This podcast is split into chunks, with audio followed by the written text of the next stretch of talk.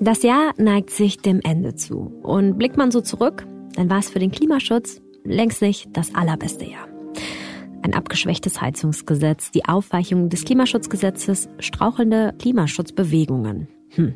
Ich bin ein bisschen resigniert, muss ich sagen. Mein Gesprächspartner in dieser Podcast-Folge auch? Nö. Wenn man merkt, Energiewende macht Spaß, wenn man merkt, dass so viel heute möglich ist. Ich glaube, wenn, wenn wir dieses Gefühl transportiert bekommen, also nicht den Zwang, du musst, sondern das Wollen, dann wird es eine Befreiung. Ranga Yogeshwar, einige haben ihn vielleicht schon an seiner Stimme erkannt, sagt, wir stecken in einem Wandel und der ist grundsätzlich einmal so richtig gut.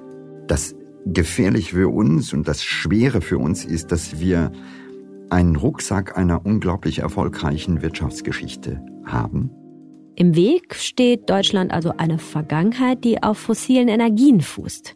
Wie werfen wir diesen Rucksack ab? Wie kann uns künstliche Intelligenz dabei auch helfen? Das schauen wir uns heute mit dem Wissenschaftsjournalisten Ranga Yogeshwar an, der uns auch noch erklärt, warum wir ein bisschen Ähnlichkeit mit Hunden haben, wenn es um unser eigenes Verhalten in der Klimakrise geht. Hier ist der Klimabericht, der Spiegel-Podcast zur Zukunft des Planeten.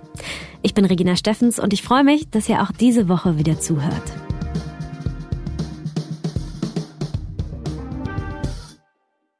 Die Folge zum Jahresende ist eine Art Handreichung an SUV-Fahrer und Fleischesser und sie ist auch ein Appell an einen gemeinsamen Klimaschutz. Ich wollte mit Ranga Yogeshwar sprechen, weil er seit Jahren wirklich Wissenschaftsjournalist ist und als langjähriger Moderator der WDR-Sendung Quarks den Menschen die Klimakrise erklärt. Warum hat er immer noch Hoffnung in der Krise? Wie lief das Jahr aus deiner Sicht?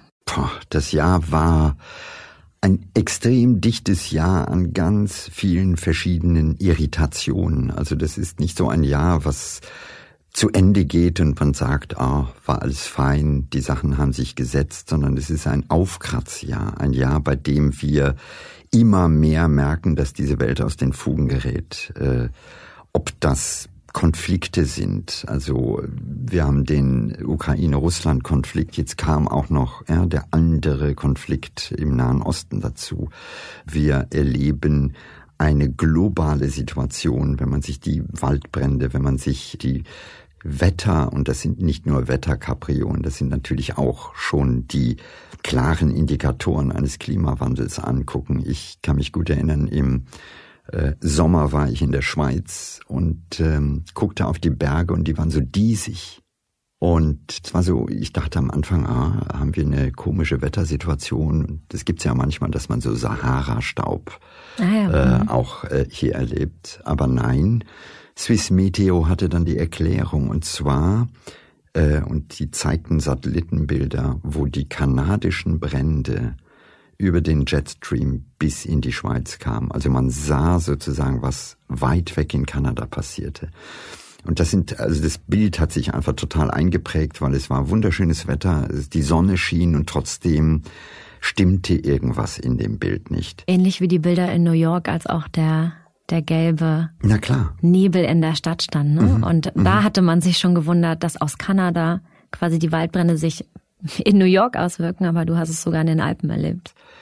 Das ist die eine Seite dieses Jahres. Die andere Seite ist, dass ich natürlich auch ganz privat viele schöne Bilder habe, dass ich sehe, wie meine Enkel groß werden. Das äh, ist auch das Jahr, wo mein kleiner Enkel Emil Fahrradfahren gelernt hat und wo äh, ich das totale Glück hatte, dabei zu sein und diesen wunderbaren Moment des Loslassens zu erleben, wo dieser kleine Knirps dann alleine weiterfährt. Also das gehört auch dazu. Es ist nie ein Jahr, was nur geprägt wird von den Zeitungsschlagzeilen. Da gibt's noch eine andere Ebene. Ich kann mir vorstellen, dass dein Enkel wahrscheinlich auch dir eine große Motivation gibt, dich weiter für Klimaschutz und vor allem in der Klimakommunikation auch einzusetzen. Wenn es das Aufkratzjahr war, was hat dich besonders aufgekratzt, wenn du auf Klimapolitik zurückblickst, auf Maßnahmen, die dieses Jahr passiert oder eher vielleicht besser gesagt nicht passiert sind? Na,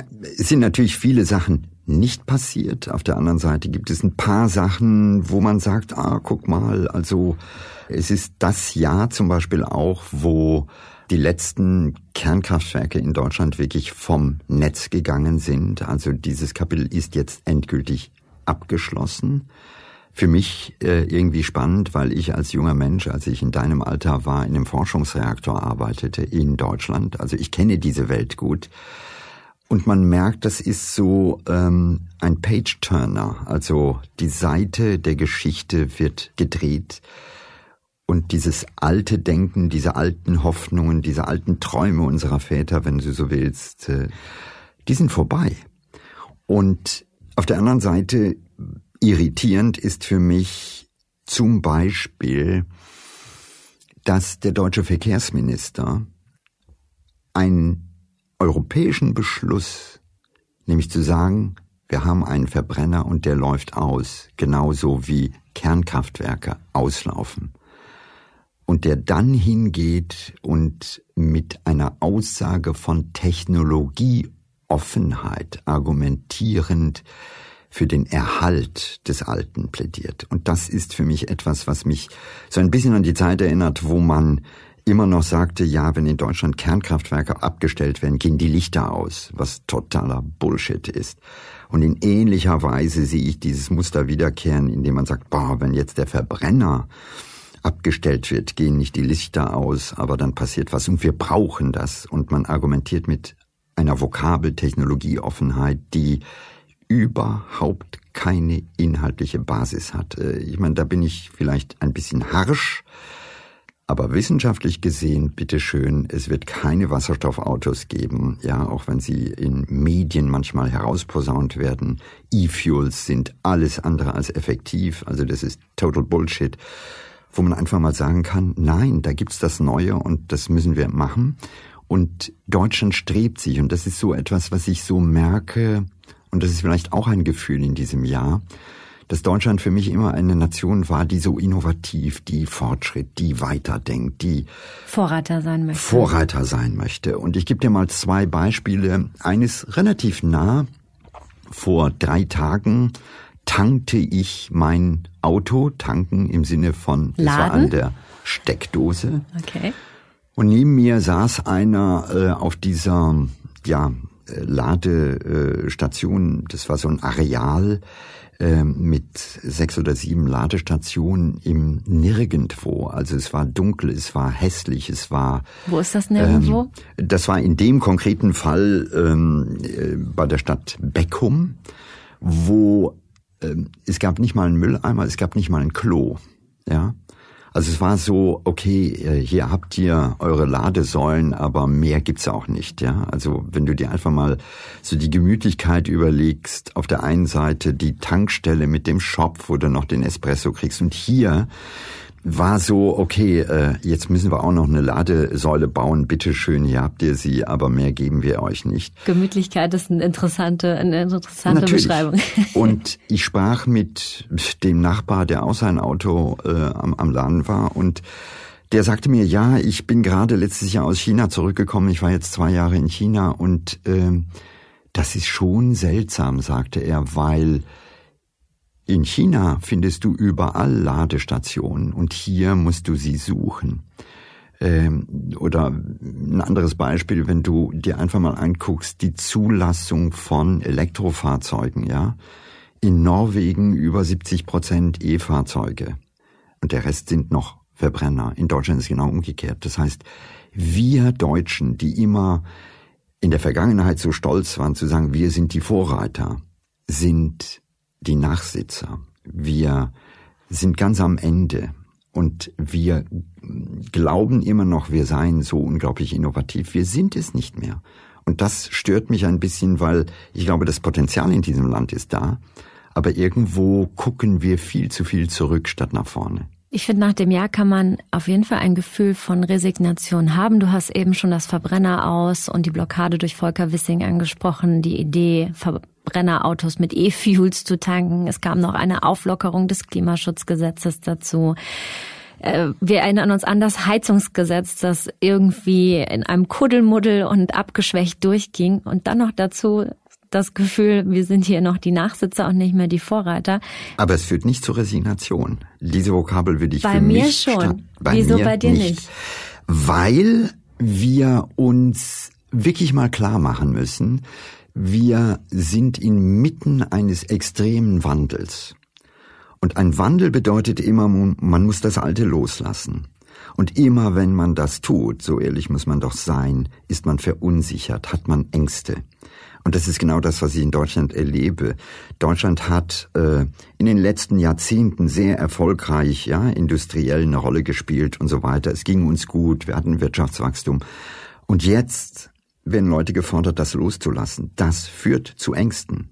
Und das führt auf der einen Seite zu ganz großen Ängsten im Bereich der Big Player, die ja natürlich einiges ändern müssen. Und es führt interessanterweise dann auch zu einer komischen Art von, boah, es geht ja nicht voran und zu Resignationsgefühlen bei jungen Leuten. Aber ich finde, Resignation darf nicht unser Kompass sein, sondern ich sage, ja, das ist ein dickes Brett. Aber wir werden das schaffen.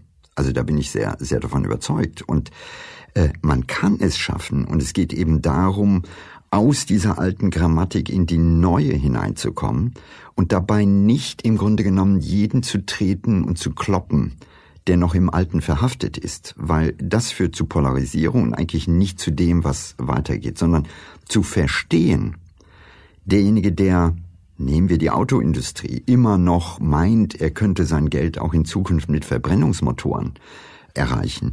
Das ist für mich nicht die Inkarnation des Bösen. Das ist zuerst einmal einer, der sagt, ja, ich, das ist das, was ich kann. Und die Deutschen konnten das ja ziemlich gut. Und dem klar zu machen, das war fein in der Vergangenheit. Aber jetzt steht es an, wie wir sozusagen in das Neue hineinkommen. Und ich nehme dich mit und wir versuchen zusammen wirklich an der Stelle auch konstruktiv zu gucken, wie kommen wir dahin. Und ich glaube, das ist das, was ich mir wünsche, dass wir wegkommen von Vokabeln wie Resignation, von Vokabeln, die nur noch moralisierend argumentativ den anderen als böse und schlecht bezeichnen und sagen, wie kann er nur und so weiter, hin zu einem konstruktiven Narrativ, wo wir in gewisser Weise empathisch verstehen, aha, den müssen, ja, der ist noch in seiner alten Welt, aber äh, wir laden ihn ein, wir nehmen ihn mit, wir, wir nehmen ihn mit in sozusagen eine Zukunft, die an der Stelle natürlich die bessere ist. Daran denkst du aber, glaube ich, ja nicht erst die letzten Jahre, sondern mhm. du hast als Wissenschaftsjournalist die letzten Jahrzehnte dich mit der Klimakrise beschäftigt und versucht, diesen Wandel konstruktiv zu vermitteln. Mhm. Jetzt sagst du mir, Resignation ist kein Gefühl, das du empfindest. Ja. Aber wie kannst du auf die Jahre auch zurückblicken mit auf welchen Erfolg, sage ich mal, oder welchen, welchen Wandel der, der vorangekommen ist? Wir sagen immer noch, das ist zu wenig und das ist auch richtig. Aber nimm mal dieses Studio hier, ja? Da gibt's Strom. Mhm. Über 50 Prozent des Stroms wird erneuerbar, ja, hergestellt. Das ist schon verdammt viel. Äh, als ich so alt war wie du, war das eine Illusion. Da hat man gesagt, das wird nie funktionieren. Ich kann mich noch an Zeiten erinnern, es gab äh, vom Bundesforschungsministerium damals ein Projekt Grovian. Das war ein großes Windrad. Und das ging auch kaputt. Und jeder nahm das als Beispiel zu sagen, ja, siehst du, das kann doch nicht funktionieren. Es funktioniert. Also insofern sehen wir, dieser große Tanker fängt an, sich zu drehen. Er dreht sich zu langsam für uns, ja. Damit sollten wir nicht zufrieden sein. Aber ich bin überzeugt, dass das an einigen Stellen auch irgendwann anfangen wird, sehr schnell zu gehen. Also, ich bleibe nochmal beim Auto. Äh, der Verbrenner ist immer noch die Selbstdefinition dieser bundesrepublikanischen Nation, dieses Autolandes. Und der Verbrenner ist, ist toll und glaube mir, das ist äh, vom Engineering her habe ich hohen Respekt. Also das ist nicht irgendein Gefuddel. Nein, wir haben super Ingenieure, die an der Stelle viel, viel, viel gemacht haben. Das ist sehr komplex und äh, in gewisser Weise auch technisch anspruchsvoll. Mhm. Aber das shiftet jetzt hin zu Elektromobilität, ja. Und natürlich auch wenn wir weiterdenken zu völlig veränderten Mobilitätskonzepten. Also wir brauchen nicht mehr das eigene Auto in Zukunft. Aber das ist ein Paradigmenwechsel. Und dieser Paradigmenwechsel ist einer, bei dem wir in Zukunft sehr schnell sehen werden, wie plötzlich alles sich ändert. Am Anfang ist das noch zäh. Hm, aber es gibt sie auch schon seit Jahren. Der Anfang zieht sich ein bisschen. Ja, das ist immer so. Aber ähm, es gibt ein Phänomen und das ist, dass dann plötzlich, wenn man merkt, ach, du fährst auch ein E-Auto, ach, das geht und die Reichweite, geht das? Ja, kein Problem. Und äh, die Batterie hält die auch? Ja, die hält. Und dann wird es so einen Moment geben, das nennt man äh, Market Trauma, wo plötzlich äh, sozusagen über Nacht Leute merken, ja, das geht doch. Und das ist auch günstig. Und das ist vielleicht sogar günstiger als ein Verbrenner. Und dann wird das ganz schnell gehen. Und das hat man in anderen Nationen gesehen. Ich habe vorher das Beispiel Norwegen genannt. Ja, über 70 Prozent Neuzulassung elektrisch. Ja, eine Stadt wie Oslo alles, was du darin findest, ja, jede Baumaschine der Stadt, elektrisch. In Deutschland unmöglich, da läuft's schon. Und das wird jetzt kommen. Und in ähnlicher Weise wird es passieren mit der Energieerzeugung, mit dem Konzept, ähm, wie wir zum Beispiel auch zu Hause selber Energie herstellen mhm. können. Ich ja? wollte gerade sagen, so ein Beispiel ist für mich das Balkonkraftwerk, hm? das diesen, ähm, diesen Market Drop eigentlich schon gemacht hat, in dem Leute gesehen haben, mein Nachbar ist ja sehr sichtbar auch, hat das und ähm, im Kleinen verstanden haben, ah, das ist was, das könnte ich mir auch mal anschaffen oder mhm. könnte ich mal ausprobieren. Mhm. Vielleicht wird dann der ähnliche Effekt, wie du gerade erklärt hast, bei den E-Autos. Na klar, es ist, was du, ich, ich kann es ein bisschen symbolisch bei mir selber sehen. Ja, ich gehöre natürlich zu den Spielkindern, die auch gucken, was geht. Ja, das ist vielleicht nicht repräsentativ, das kostet auch zum Teil viel Geld. Aber ich bin gerade dabei, obwohl ich schon ja mehrere Stufen der Renovierung und der Veränderung habe und möchte jetzt im nächsten Jahr mindestens neun Monate im Jahr autark sein. Autark heißt Strom, heißt Wärme, heißt Mobilität. Komplett. Mhm. Und äh, das ist anspruchsvoll. Das bedeutet, du musst auch so viel Strom produzieren, dass du selbst dein E-Auto laden kannst. Genau. Mhm. Aber es macht Spaß. Es ist irgendwann ein Spiel. Ja? Und das ist das, was, glaube ich, sich ändert. Und ich finde, das ist genau der Shift, der da ist. Und für mich ist der toll, weil meine Schwiegermutter ja in einem Haus wohnt, alleine und deutlich mehr Energie verbraucht als ich in einem deutlich größeren Haus. Also da geht was. Und ich glaube, wenn man merkt, Energiewende macht Spaß, wenn man merkt, dass so viel heute möglich ist, ich glaube, wenn, wenn wir dieses Gefühl transportiert bekommen, also nicht den Zwang, du musst, sondern das Wollen, weil es Spaß macht, weil es schön ist und weil es, by the way, natürlich auch viel nachhaltiger ist und uns weniger abhängig macht und äh, all die alten Verstrickungen und Abhängigkeiten auflöst, dann wird es eine Befreiung. Aber wir müssen dahin kommen, das positiv zu sehen. Und das ist eben, deswegen sage ich, ich bin nicht einer, der die, das Wort Resignation verwendet, sondern sich klar macht, wir sind inmitten dieser Transformation. Das gefährlich für uns und das Schwere für uns ist, dass wir einen Rucksack einer unglaublich erfolgreichen Wirtschaftsgeschichte haben. Den haben andere Nationen nicht, die können bei Null anfangen. Aber wir müssen zuerst unser Haus umbauen und andere können direkt ein neues Haus bauen. Du hast es eben schön mit dem Bild des Tankers beschrieben, der sich langsam dreht. Ein Tanker ist aber ziemlich groß und sollte sich eigentlich schneller drehen. Und damit wir das schaffen, gibt es vielleicht auch Tools, die uns helfen könnten. Ich möchte mit dir auf das Thema künstliche Intelligenz hinaus, weil ich weiß, dass du dich damit auch beschäftigt mhm. hast. Und ich glaube, es passt dazu, wenn du sagst, du probierst gerne Sachen aus. Mhm. Warst du bestimmt einer der ersten, der auch direkt mit ChatGPT rumgetüftelt hat. Und ich erlebe es auch in meinem Umfeld. Das macht Leuten Spaß und mhm. auszuprobieren, was mhm. sind die Grenzen, wie kann ich mit KI selber rumhantieren. Wie kann uns diese Technologie auch helfen, schneller zu werden, den Tanker umzudrehen? Also äh, ich bin nicht ein Vertreter, der sagt, KI wird uns helfen, den Klimawandel äh, zu drehen. Nee, Nein. du bist aber erstmal KI positiv und neugierig gewesen. Ja, das darf ich, man sagen. Ich oder? glaube, wir haben inzwischen alle verstanden, eine echte Energiewende ist hochkomplex äh, ist in Berlin vielleicht ein bisschen anders als in München oder in Köln. Äh, und die Komplexität ist das, was essentiell ist. Also, wie kriegst du es hin, gutes Energiemanagement zu machen? Warum muss meine Waschmaschine tagsüber irgendwie laufen, wenn vielleicht viel Strom verwendet wird? Warum gibt es keine Intelligenz, die ihr sagt, nee, stopp mal, du brauchst die Wäsche morgen, ich warte noch mit dem Waschen. Also Komplexität heißt an ganz vielen Stellen wirklich im Detail sagen, wie können wir ein Gesamtsystem optimieren. Und das ist zum Beispiel auch etwas, wo ich sage, das ist eine Riesenchance für die deutsche Industrie. Es gibt kein Betriebssystem des Hauses. Bis heute. Also jeder weiß das.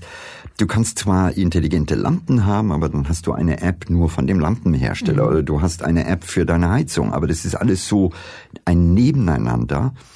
Und Deutschland hätte die Riesenchance, das Betriebssystem des Hauses zu bauen, so wie wir ein Betriebssystem im Büro haben, wo du, keine Ahnung, Microsoft hast und die liefern dir Excel und Outlook und Word. Das zum Beispiel ist eine Riesenchance, die liegt da, ja.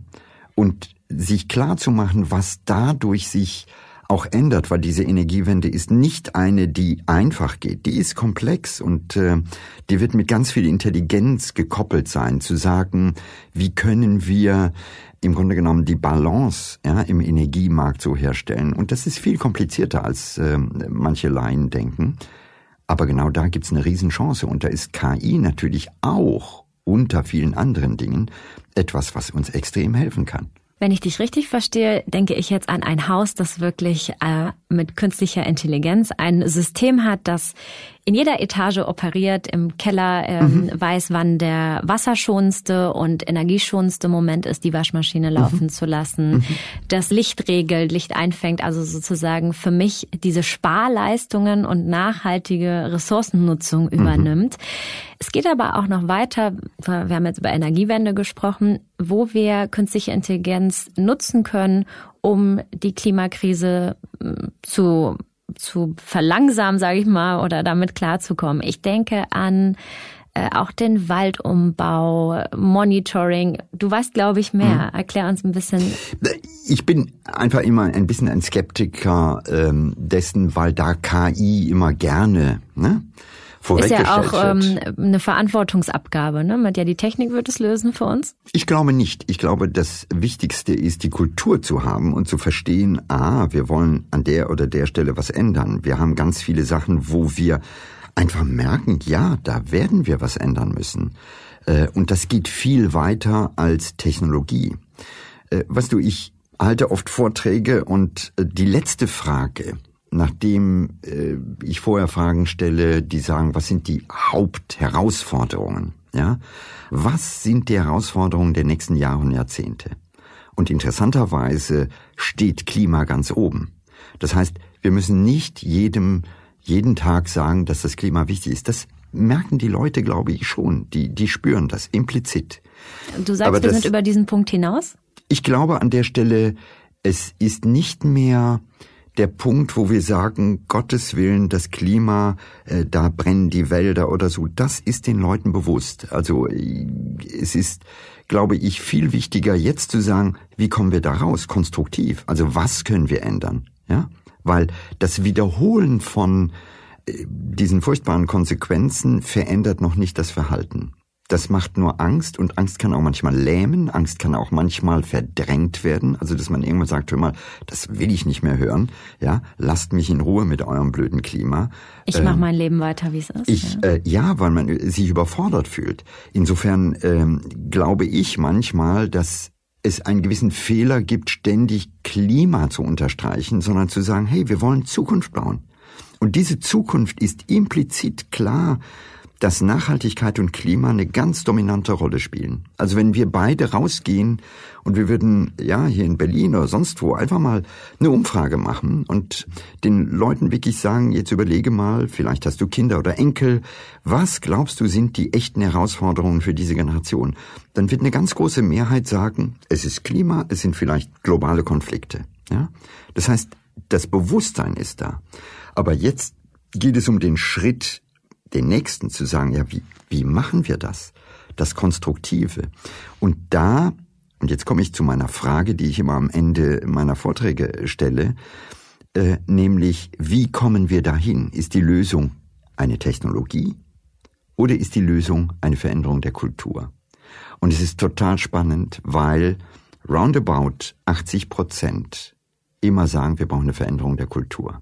Und zwar egal, wo ich die Frage stelle. Ob das der Hebammen-Kongress ist oder ob das, keine Ahnung, äh, Google ist. Ja? Also Selbst die Google-Mitarbeiter. In Anbetracht hm? der Dringlichkeit würde ich sagen, beides. Dominant merken die Leute, was wir brauchen, ist ein auch Kulturwandel. Weil wir natürlich verstehen, Warum machen wir das alles? Was ist Innovation? Was ist die Sinnhaftigkeit? Ja? Und genau da, glaube ich, brauchen wir viel mehr Reflexion, was eigentlich die Sinnhaftigkeit dessen ist, was wir tun. Wir sind immer ganz gut in Technologien. Wir sind immer ganz gut direkt zu sagen, methodisch, was man da machen kann und so weiter. Aber wir überlegen nicht, was ist das Ziel? Und die Leute, wir stehen doch jetzt, glaube ich, vor der Phase, wo der Ressourcenkonsum, den wir haben, nicht nur in Industrieländern, sondern auch in den Emerging Nations, die jetzt alle anfangen, auch hungrig zu werden, absurd ist. Ja? Also, und wir müssen vielleicht an der Stelle mal die Frage stellen, warum brauchen wir das? Also wie viel CO2 müssen wir in die Luft pusten, um glücklich zu sein? Ja? Wie viel Tonnen ja, von Beton oder sonst was brauchen wir, um ein glückliches Leben zu führen? Weil was wir Menschen alle wollen, ist zuerst einmal glücklich sein und nicht uns zuballern mit Material und mit Ressourcen und mit alledem. Und das ist der eigentliche Schritt. Äh, und den sieht man überall, weil wir natürlich uns verrannt haben in eine Art des Konsums, die uns immer wieder klar macht, boah, ich mache dich glücklich, ja? Äh, wir kaufen, weil wir meinen, dadurch ein bisschen glücklicher zu werden. Und wir merken, dass diese kurzen Dopaminausschläge sehr schnell wieder nachlassen. Und dann müssen wir wieder Neues konsumieren. Wir, wir stehen kurz vor Weihnachten, ja? Ja, wir, ja, aber egal, wo du hinguckst, ähm, wir haben eine Situation, nimm mal Autos, ja? Ja, die Zulassungszahlen steigen eigentlich nach wie vor, ne? Oder der, der Trend zum Zweitauto ja, klar. zu in Deutschland. Aber warum? Weil wir natürlich, wenn man das mal so von außen betrachtet, ich nehme immer das Bild, stell dir vor, ein Marsianer käme auf diese Erde und er würde sich das angucken. Und er würde sich Berlin angucken, dann würde er sagen, Homo sapiens muss irgendwie total spinnen, weil da stehen lauter Autos rum und die stehen den ganzen Tag. Und da gibt es Menschen, die monatelang im Jahr arbeiten für dieses komische Teilauto, was da rumsteht. Und die würden feststellen, die Marsianer, boah, das ist ja komisch. Ähm, in Deutschland gibt die Autoindustrie etwa 1,3 Milliarden, nagel mich nicht fest, aber die Zahlen muss man nochmal genau gucken, aber in der Größenordnung aus für Werbung.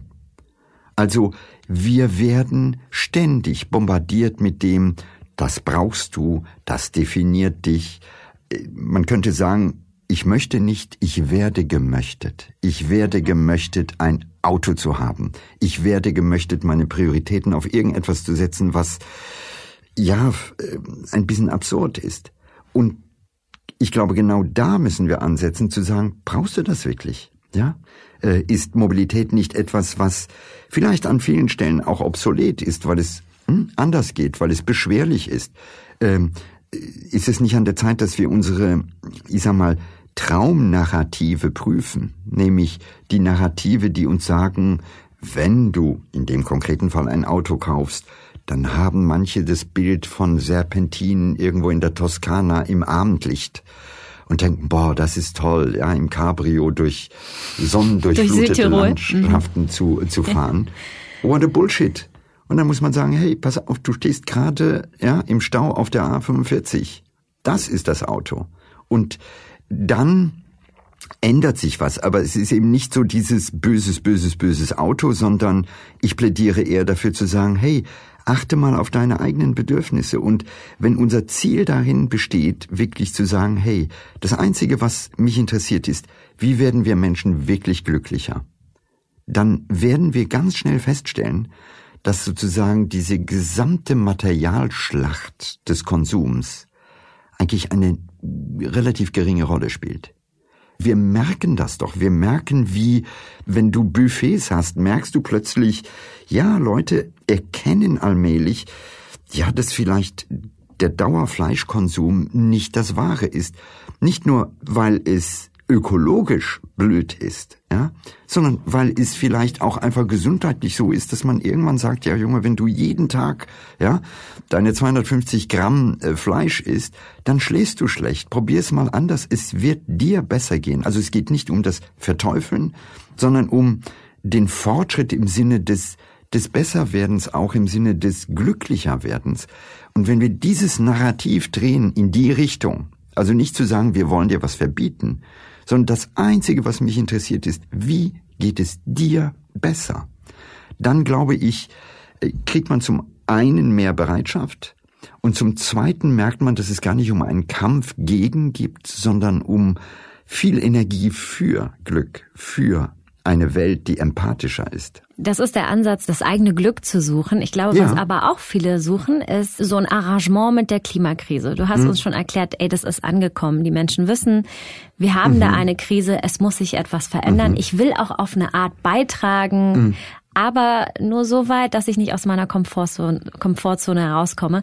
Ich, es das ist so eine Art. Ja, aber warte, das ist äh, etwas sehr Spannendes, weil so ein Dekret da besteht zu sagen, und das ist fast religiös Du musst aus deiner Komfortzone rauskommen, also auf gut Deutsch so ein bisschen modernes Flagellantentum, ja? Die Frage ist, muss ich das? Nein. Ich glaube, das ist so ein Begriff, ich nenne es mal den Wohlfühlverzicht. Ich gehe so weit, dass ich damit gut fahre, mhm. aber mh, mm, ziehe meine Grenze für mich selbst, aber das ist wie es uns viele Protestbewegungen zum Beispiel mhm. sagen, längst noch nicht genug. Also, für mich ist Klimaschutz nicht eine Religion. Religionen beinhalten ganz viele verschiedene Aspekte, wie der Sünder, der Umweltsünder, mhm. das Gut und das Böse.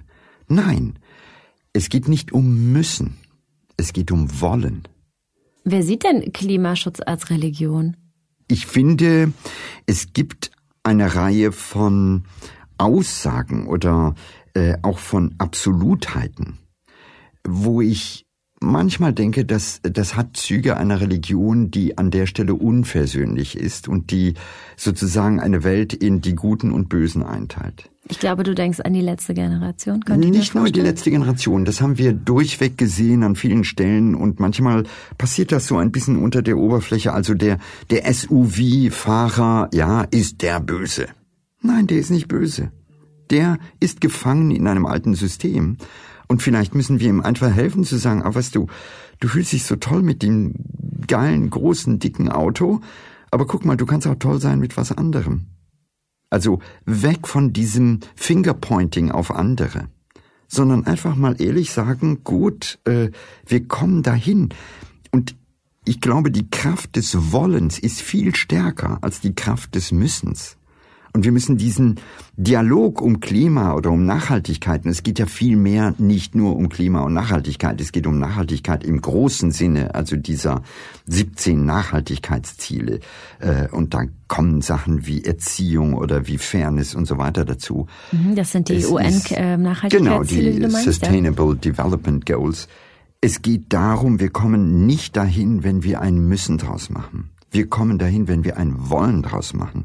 Und das ist so, ähm, weißt du, die Art wie, ich meine, jeder Hundebesitzer versteht mich, ja? Wenn du bei einem Hund muss anwendest, wird er nichts tun.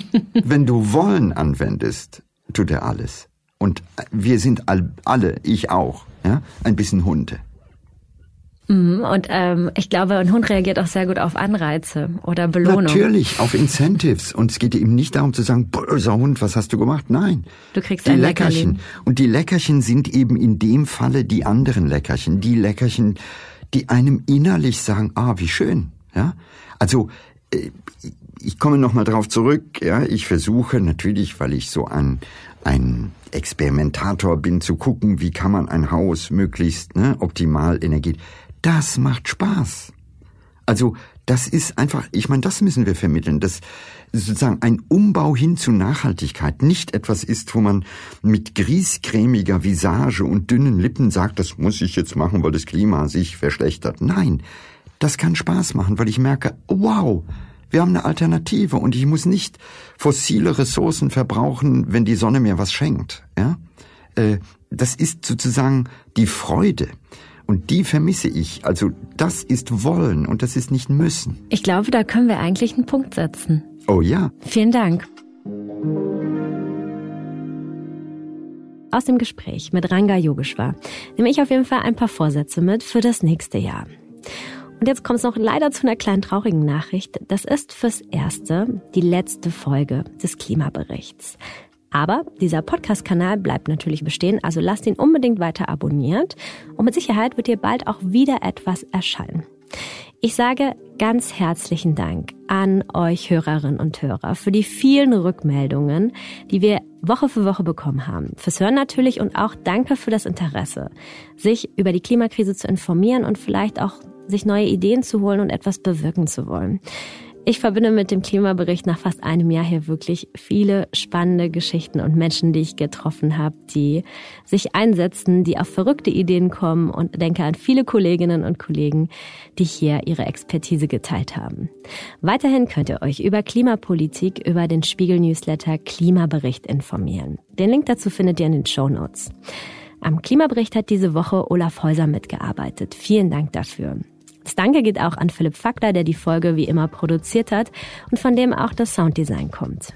Mein Name ist Regina Steffens, ich bin Redakteurin beim Spiegel und ich wünsche euch eine tolle Weihnachtszeit und sage bis ganz bald.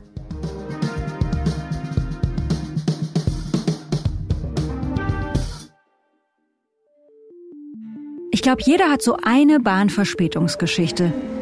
Eine Zugfahrt, bei der alles schiefgelaufen ist. Gleis 2 Einfahrt ICE 79. Wir wollen eine Bahngeschichte erzählen, von der wir glauben, dass sie alle übertrumpfen kann. Das war das totale Chaos. Ein absoluter Albtraum. Das ist die Champions League der Pannenstatistik. Absolut. Am 25. Juni sitzen rund 800 Leute in einem ICE in Richtung Zürich. Noch weiß keiner, dass diese Fahrt in einem Fiasko enden wird. Plötzlich bremste er aus. Man weiß einfach in der Sekunde schon, hier stimmt was nicht. Die Klimaanlage fiel aus. Und dann gingen die Temperaturen relativ schnell hoch. Wie lange soll man das aushalten hier? Bis zur Evakuierung des Zuges vergehen Stunden. Es kommen nochmal zehn Reisen, wir können jetzt noch mit. Und es passieren folgenschwere Fehler. Wir waren in dem Zug gefangen. Die ersten fingen dann an, im Internet zu recherchieren, wie man denn eigentlich diesen Notausstieg öffnen würde. Ich habe am Ende von Berlin, bis ich dann schließlich in Köln war, 24 Stunden gebraucht. Der Spiegel Original Podcast 344 Minuten erzählt die Geschichte einer Pannenfahrt und offenbart die vielen Probleme der Deutschen Bahn. Abonniert 344 Minuten, wo immer ihr eure Podcasts hört, um keine Folge zu verpassen. Bitte steigen Sie ein.